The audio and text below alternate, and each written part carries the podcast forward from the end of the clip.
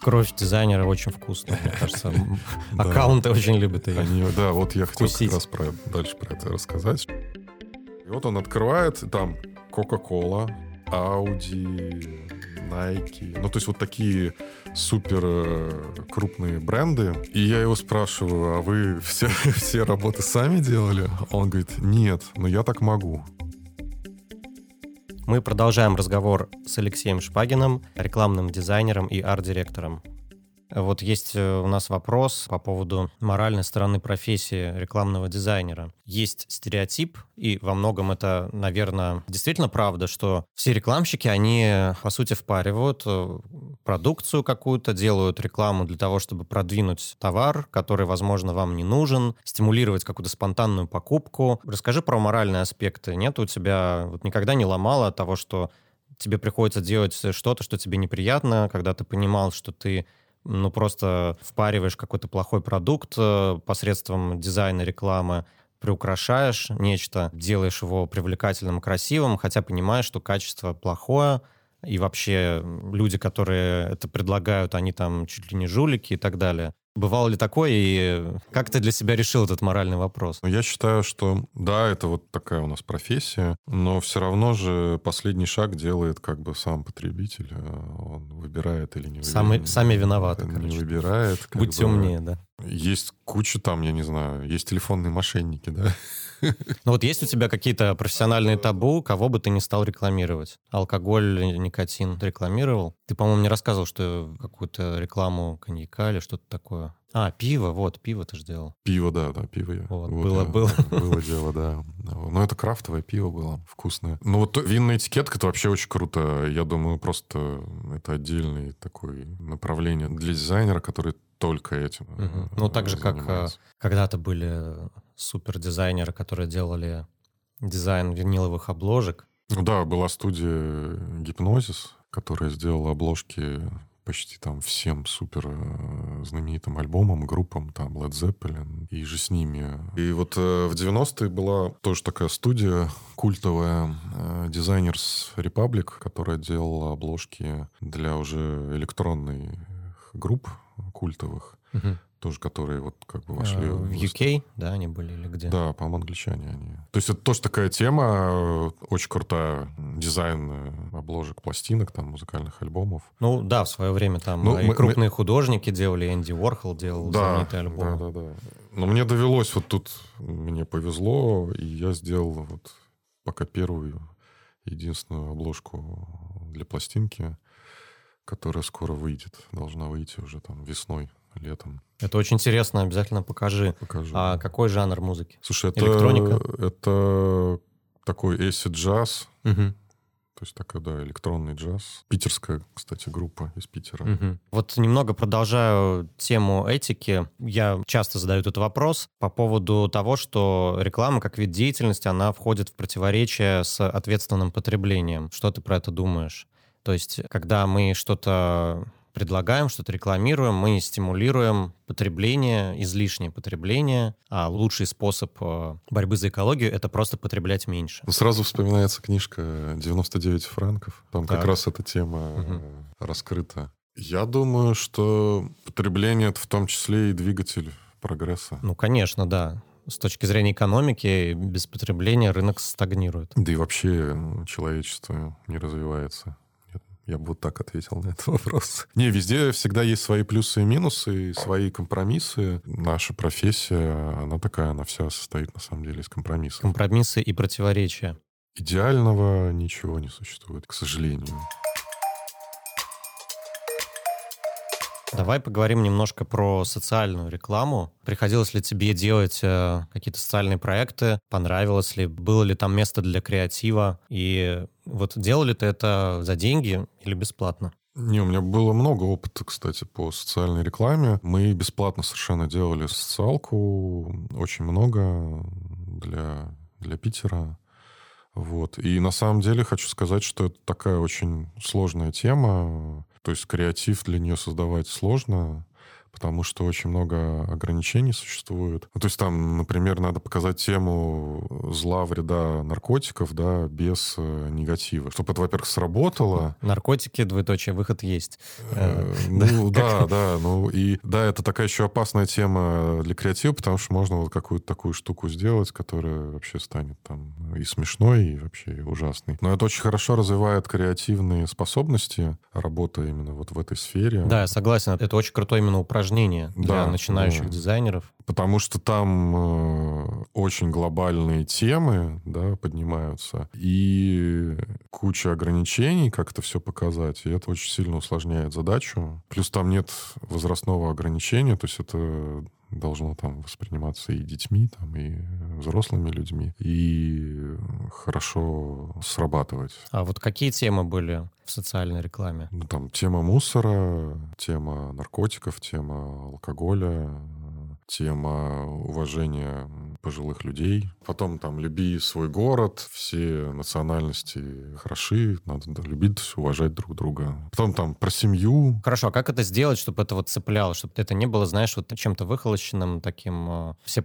смотрят на какой-нибудь постер и понимают, что это просто там какая-то отмывка бюджета очередная. Как сделать, э, чтобы вот эта реклама, она зацепила, чтобы ты задумался на эти темы? Ну, во-первых, там мы обращались там к классической литературе, потом эм, каким-то непрямым картинкам, да, то есть не, не, там- не про то, что алкоголь злой, там нарисовать бутылку перечеркнутую. Злую, да, с таким злую, злым смайликом. Да, то есть такое Мгм. более абстрактное, более творческое мышление. Мгм. Ну и всегда, вот когда у нас была социалка, мы подключали вообще всех по максимуму, даже и там не креативщиков, не дизайнеров, потому что у всех разное мышление, разное Собирали сознание. фокус-группу. Да, штормили.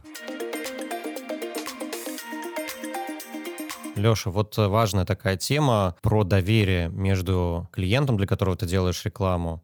Доверие в каком смысле? Доверие к твоему авторитету, к твоей экспертизе. Очень часто я в своей карьере видел ситуацию, когда дизайнер просто не умеет э, то, что называется питчинг проводить, то есть не может защитить концепцию, не может ее продать абсолютно. Хотя она неплохая, и вот мало кто это умеет делать. То есть там, э, почему Артемий Лебедев, э, почему он э, добился успехов таких? Вот потому что, мне кажется, это он умеет делать лучше всего.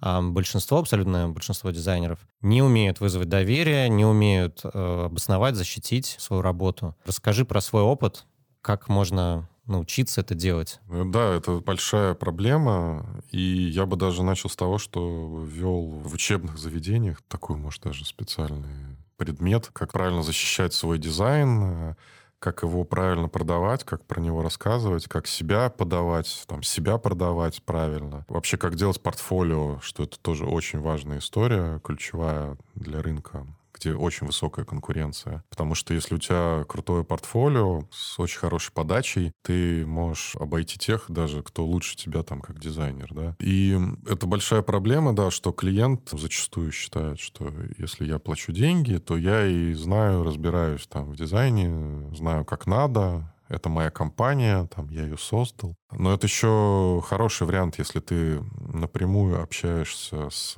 ЛПР. Да, с владельцем, с создателем там и так далее. Лицо, принимающее решение. Да. Просто очень часто, да, когда работаешь с крупными компаниями, там есть много менеджеров. Да, там цепочка обычно. Огромная цепочка. Это основная проблема, задача пробиться как можно выше в этой цепочке, Да. в центр принятия решений. Да, и э, обычно менеджеры, очень многие, непрофессионально подходят к своей работе, им вообще не важно результат, а они как-то вот делают вид, что работают, и когда длинная цепочка, обычно все боятся принять решение, взять ответственность на себя, что они там выбрали этот там дизайн. Ну, виноват в итоге Э, будет, конечно, Да, дизайнер, виноват, если что-то не так да, пойдет. дизайнер или там агентство, студия. Часто многие хорошие дизайнеры или там креативщики, они э, не могут даже просто нормально говорить. Ну, то есть э, общаться с клиентом, не могут рассказать про свою работу правильно, Ну, на это нужен- продать ее. там. На это нужен креативный директор или аккаунт-менеджер, который будет это делать, это его работа.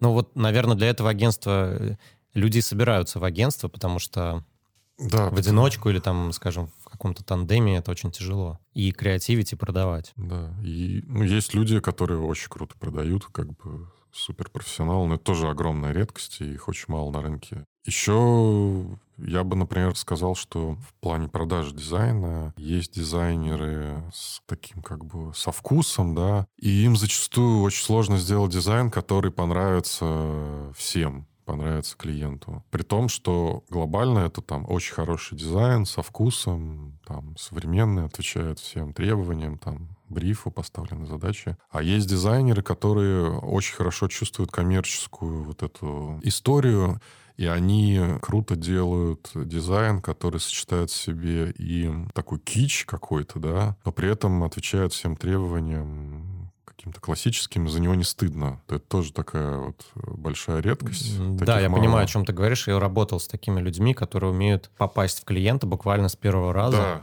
просто сразу Хотя... по- и понять, что он хочет. Угу. Даже там, как часто происходит, когда нет нормального, правильно составленного там брифа, заполненного да, клиентом. Никогда там по-человечески не поставлена задача. Вот есть люди, которые прямо бах, они сразу вот понимают, что хочет клиент, при том, что они не делают полное как бы Г, да. Ну, я бы не сказал, что полное Г, ну, но они не, не шедевр. Не да, шедевр. не шедевр, но они делают такую вот какую-то кичево-дизайнерскую цепляющую вещь, которая прям вообще всем нравится. И даже дизайнер, который делает все как надо, по классике, там, со вкусом, даже он скажет, да, ну нормально. То есть это ну, не стыдно, в принципе, за это. Там не стыдно это положить в портфолио там, и так далее. Ну, это, наверное, какое-то природное чутье не знаю, как это можно развить. Ну, это как вот, когда есть человек, который заходит там в переговорку, и вот прям сразу он всем нравится, даже когда он еще рот не открыл там. Угу, угу. Харизма. Э, харизма, да, какая-то.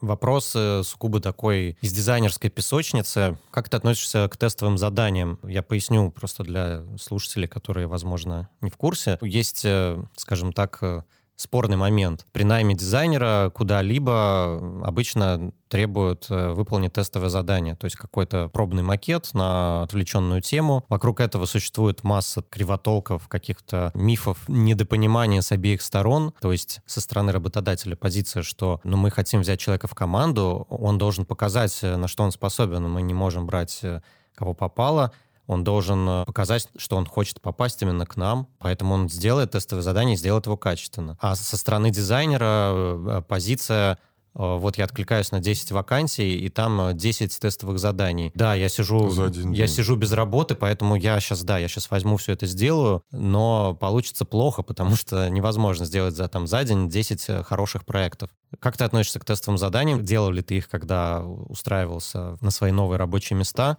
И когда ты нанимаешь дизайнеров, вот ты требуешь с них тестовые задания сделать? К тестовым заданиям я отношусь нейтрально, я бы так сказал, потому что очень сильно зависит от контекста когда, при какой ситуации, как тебе предложили сделать тестовое задание и какое. Потому что тестовые задания бывают совершенно разные у разных компаний. Там кто-то, например, просит сделать брендинг, упаковку, потом сделать... Рекламную концепцию. Рекламную концепцию. Сделать Лендинг. три варианта. Сделать это все очень красивую подачу, там, замакапить, там, отрендерить упаковку и сделать еще и подачу с описанием. И дают на это, там, не знаю, два дня там или день. Тебя требует продукт, который делает там рекламное агентство, несколько человек, да. Которые... В течение нескольких недель. Ну, хотя бы даже на одну неделю, да, они это делают. Потом есть история про тестовые, когда ты откликаешься на вакансию, тебе просто приходит автоматическое письмо от менеджера, который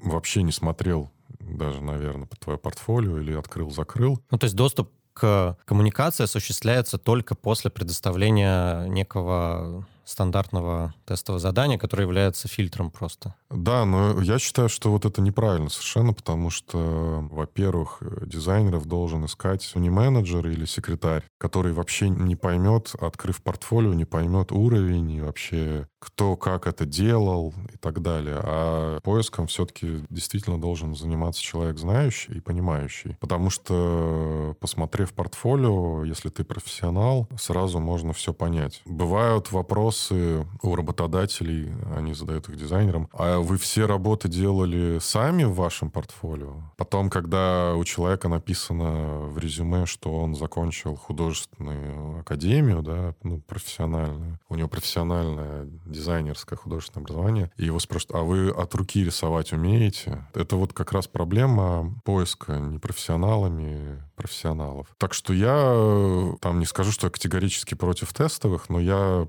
Ты знаешь, я бы не стал делать ни первый, ни второй тестовый из твоих перечисленных вариантов. Не, То есть, когда я, это... эти то, это, да, я согласен. А каким должно быть вот тестовое, нормальное, адекватное? Ну, во-первых, оно должно быть э, адекватно по срокам. Или, например, дизайнер может задать вопрос, сказать, что да, я готов выполнить ваше тестовое, но там после такого-то числа, потому что у меня загрузка. Я вот еще работаю, у меня 20 тестовых типа в неделю сейчас. И когда уже начинается коммуникация, просто по опыту бывает, что на это письмо уже тебе никто не ответит никогда э, по поводу сроков. Это вот нечто похожее на тот тендер, про который мы говорили, бесплатный тендер, где шансы выиграть у тебя тебя там 10%, и ты заранее уже демотивирован. То есть очень сложно бороться за что-то, если ты знаешь, что шансы у тебя минимальны. Просто потому, что, ну, там слишком много народу, слишком тяжелые условия в плане сроков и объемов. Я бы посоветовал дизайнерам вот такие совсем вот тестовые не выполнять. Я бы посоветовал им как-то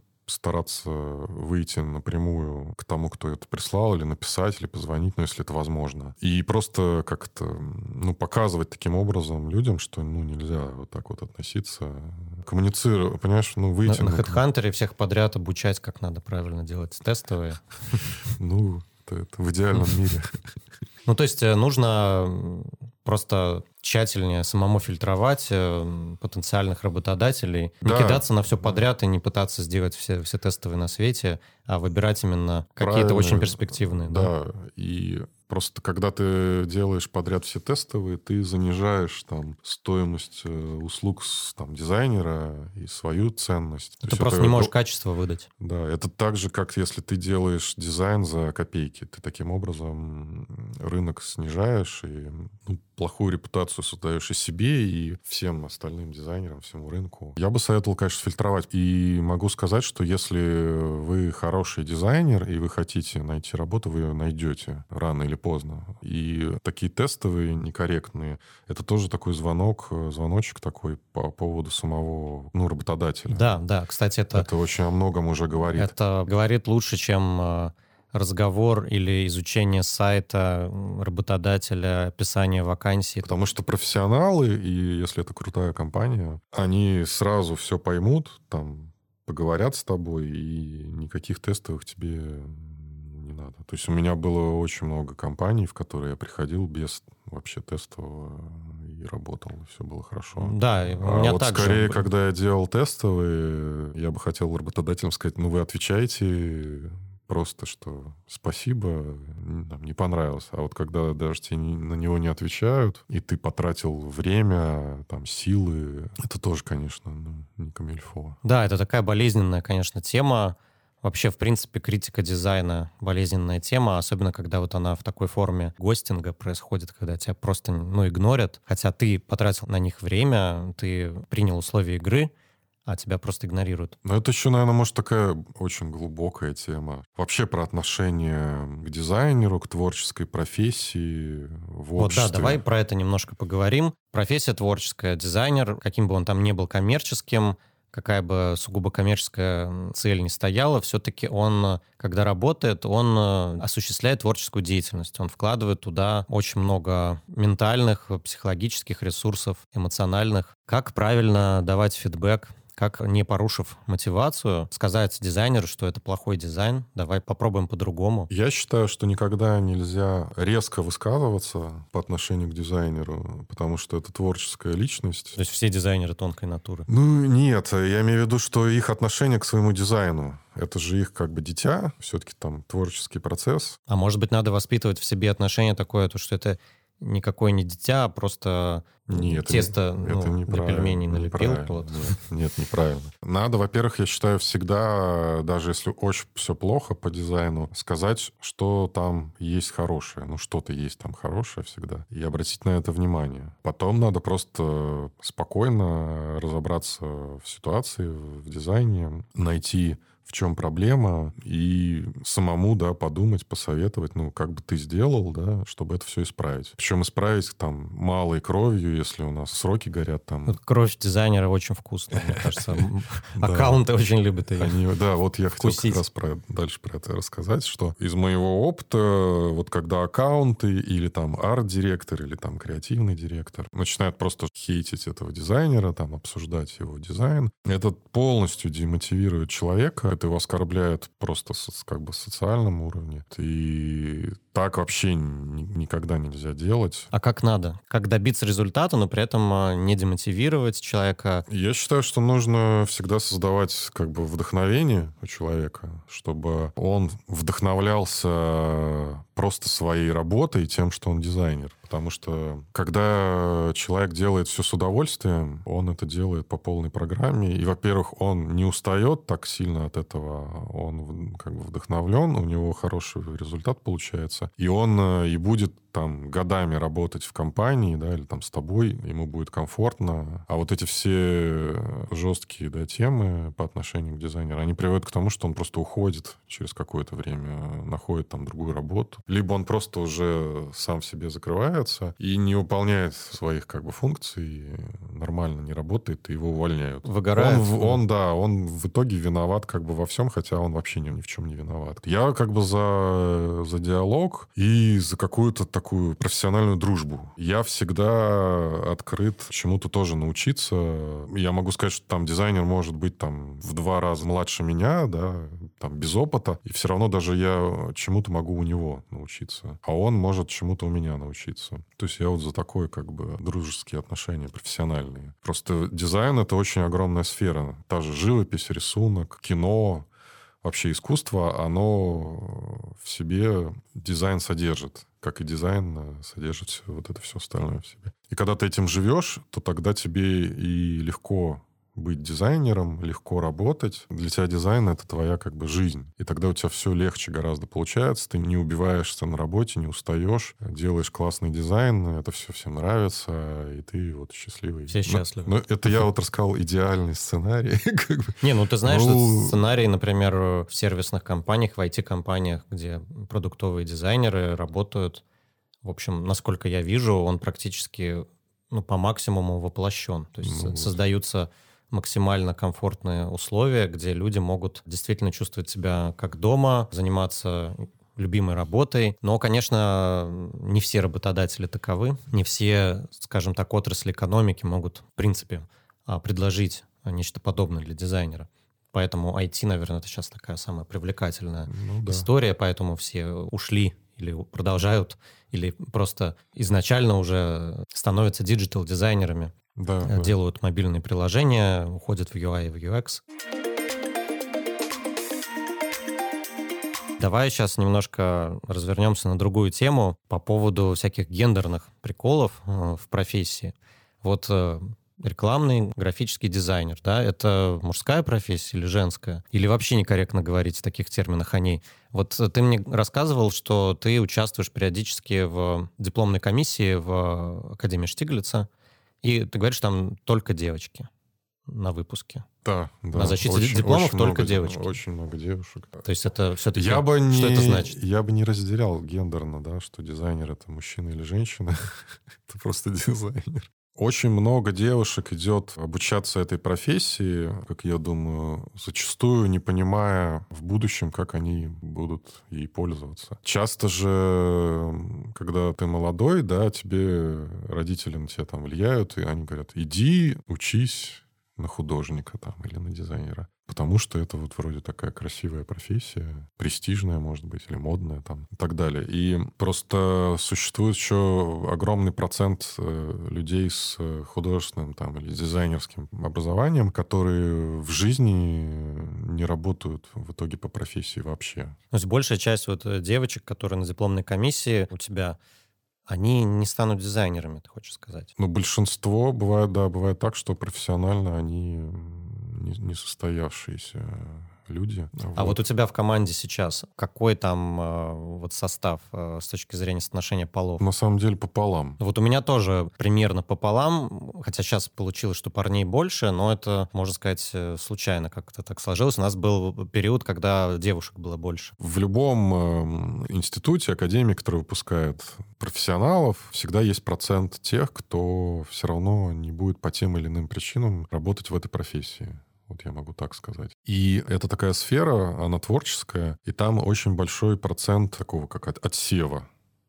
Ну, то есть это можно, например, сравнить с, там, с тем же театром, балетом. То есть э, звездами, твердыми профессионалами становятся все-таки в итоге единицы. То есть это, ну, естественный процесс, как и в любой другой сфере. Вот, я бы так сказал. Леша, вот э, такой вопрос, мне кажется, очень важный для начинающих и для молодых дизайнеров, уже состоявшихся, по поводу денег. Очень часто, особенно раньше, была такая ситуация, когда дизайнеров кидали. То есть, э, когда ты выполнил работу, условия все соблюдены, ты отработал по брифу, сделал там несколько версий, а тебе не платят. Либо платят, но не полностью. Вот, и ты потом там выбиваешь еще несколько месяцев э, свой гонорар. Почему это происходит? Почему это именно с дизайнерами случается? Почему сантехнику платят, когда вот он пришел, починил трубу? А ему никто ведь не, не бывает такое, что я вам сейчас половину заплачу, а еще через месяц э, вторую принесу. Почему происходит именно в дизайне часто? Очень часто подобные истории с фрилансерами. Причем я не топлю сугубо там за дизайнеров. Очень часто клиентов обижают, когда просто услуга не соответствует заявленным ценам или договоренностям. Где вот здесь правда находится? Я бы сказал, что да, это нормальная история, к сожалению. Вот. Э, я бы посоветовал э, дизайнерам быть очень внимательными, когда они берут заказ. Во-первых, это может и по общению быть сразу понятно, что тебя хотят обмануть, как бы кинуть. Потом я бы посоветовал э, брать э, предоплату за свою работу, за свой труд. Э, если есть желание, можно даже договор заключить. И сама эта предоплата, да, это тоже такой фильтр для клиента. Максимально идеально это в стоимость предоплаты вкладывать просто вот свой труд, ну, минимально, да, оцененный тобой, дизайнером чтобы, если что-то пойдет не так, и тебя обманут, что ты останешься там при своих каких-то деньгах. Я могу, например, рассказать, что западные клиенты, они практически никогда не дают предоплату, европейцы. У меня просто был опыт работы. Но они ни, ни разу меня не кинули. То есть вопрос деловой этики, репутации — это не пустые слова там для, для них? Конечно. В и... России, к сожалению, да. немножко хуже с этим. Да. И я могу сказать, что лучше вот вы предложите, давайте предоплату за работу, и клиент отвалится, уйдет. Наверное, даже так лучше. Ну, а как быть с начинающим дизайнером, которым надо портфолио нарабатывать, надо брать проекты, и вроде как проекты интересные, готовы их туда взять, но предоплату не хотят давать. И есть риск того, что это будет в итоге какой-то кидалово. Ну, во-первых, можно сами файлы как-то отдавать в таком формате, чтобы их нельзя было использовать. Лоурезные JPEG, такие пиксельные, да. У меня был опыт очень давно, в начале 2000-х, когда я клиенту передавал zip, архив. И я прям знал, что он, он хочет мне кинуть. Но я поставил на него пароль. Ну, да. И, и было смешно, да, за пароль я получил как бы гонорар. Угу. Такое а, тоже бывало. Да, да, это весело. Вот. А, я тоже такое встречал, и что-то подобное приходилось применять и водяные знаки также там расставлять. Но это все-таки вот вопрос про то самое доверие а как можно работать с людьми, от которых надо защищаться паролем или водяными знаками. Это же вопрос... Ну, ну... С ними лучше вообще не работать, э, с, э, с такими людьми. Я бы сказал, что вот там для начинающих, например, дизайнеров, которым нужно портфолио, можно делать просто работы там для несуществующих клиентов, ну, то есть для существующих клиентов, но просто сделать вот дизайн, э, свое видение, как это будет, и положить в портфолио. Я ничего плохого в этом не вижу. Может даже вообще сработать потом, что клиент увидит э, эту работу или там при поиске вакансии. Это сработает, скажет, о, как круто, как бы. Вот. Да, ты знаешь, у нас да. есть э, внутри Эбби известный кейс, когда некое агентство сделало фейковый ребрендинг, якобы нам, и выложила у себя Ну, в портфолио, вот, вот. и мы очень долго боролись, чтобы это выпилить как-то. Ну, по-моему, в итоге так оно и висит до сих пор, потому что... А, то есть это как бы нарушает ваши Ну, просто права? нам не, нам не очень понравилось то, что было сделано, и оно там в выдаче где-то фигурирует. То есть, когда Ну, я бы прогугливаешь, не- что это находится. Я бы посоветовал, да, не брать там каких-то крупных, там, не знаю, Кока-Колу там и так далее, да. Ну, кстати, Coca-Cola жесткая в этом плане, она может наказать. Хочу добавить, что есть целый фестиваль э, фейковый, в хорошем смысле рекламы, когда креативщики соревнуются и создают рекламу для вымышленных брендов, а, либо вымышленных торговых марок или каких-то несуществующих э, услуг. И там бывают очень веселые истории. Фейк-фестиваль э, рекламы, если прогуглите такой запрос. В начале пути дизайнера все равно, конечно, да, надо идти на любую вообще работу, которую тебе предложили по профессии. Просто чтобы прокачиваться. Да, то есть у меня был опыт, я начал работать с первого курса академии. Я работал там как-то на четверть ставки, просто после учебы ехал там в 5-6 часов вечера, там иногда и позже, и работал там 4-5 часов просто. Но зато я уже прокачивался, то есть я изучил программы, а тогда там у меня в группе вообще никто на компьютере не умел работать. И уже по окончании академии у меня было какое-то портфолио, опыт работы там и так далее. То есть я бы вот посоветовал как можно раньше начинать, э, даже вот только если поступил, учишься,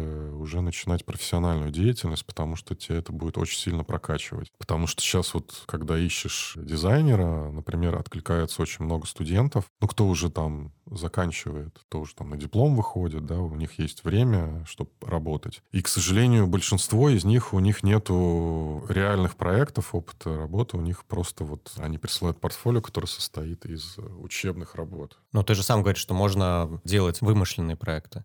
Или все-таки они должны быть вымышленными, но похожими на... Да, да, я На ну, настоящие. что не просто учебные работы. Я э, говорю, что да, можно делать вымышленные, но при этом как бы стараться максимально уже где-то работать. Потому что ничто так тебя быстро не обучит э, реальной работе в профессии, как вот ну, реальность. Не просто что-то там такое. У тебя Ну, много то есть не учебные времени, проекты, да, а максимальная... Да, практика. ре- реальная практика. В конце нашего разговора, может быть, расскажешь какую-нибудь дизайнерскую байку, историю курьезную, забавную, может быть, э, трагикомичную из своей карьеры? Была забавная история как-то. Я в агентстве в качестве арт-директора искал дизайнеров. И они как бы приходили на собеседование, мы вживую встречались. Вот, и как-то пришел э, молодой человек, там ему 20 лет, там 22, и принес портфолио, при том, что это были еще древние времена, когда портфолио показывали в печатном виде, как альбом, как такой типа буклет. Причем он был достаточно хорошо сверстан, э, хорошо напечатан, от третьего формата. И вот он открывает, там Coca-Cola, Audi, Nike. Ну, то есть вот такие супер э, крупные бренды. И, во-первых, я вижу, что это ну, реальные работы, которые я где-то ну, уже видел там, да, в рекламе, в медиа, в какой-то там. И я его спрашиваю, а вы все, все работы сами делали? Он говорит, нет, но я так могу. Вот. э, Но в итоге мы Это прекрасно. не взяли его на работу. Ну, я бы на вашем месте его в отдел продаж взял. Да, ну и мне понравилась его э, смелость и наглость. Это, конечно, да, круто. В отдел продаж, да, да, надо было брать. Ну, я так могу. Это прям хороший девиз а, для всех молодых дизайнеров. Леша, спасибо большое за эту беседу. Мне было лично очень интересно. Надеюсь, что и нашим слушателям тоже. С вами был подкаст «За дизайн», подкаст, в котором мы знакомим э, вас с разными видами дизайна, приглашаем в гости дизайнеров различных направлений. Сегодня у нас в гостях был Алексей Шпагин, дизайнер, рекламный арт-директор. С вами ведущий подкаста Родион Соснов, арт-директор тоже департамента бренда и коммуникации компании Эбби. Всем пока. Спасибо, пока.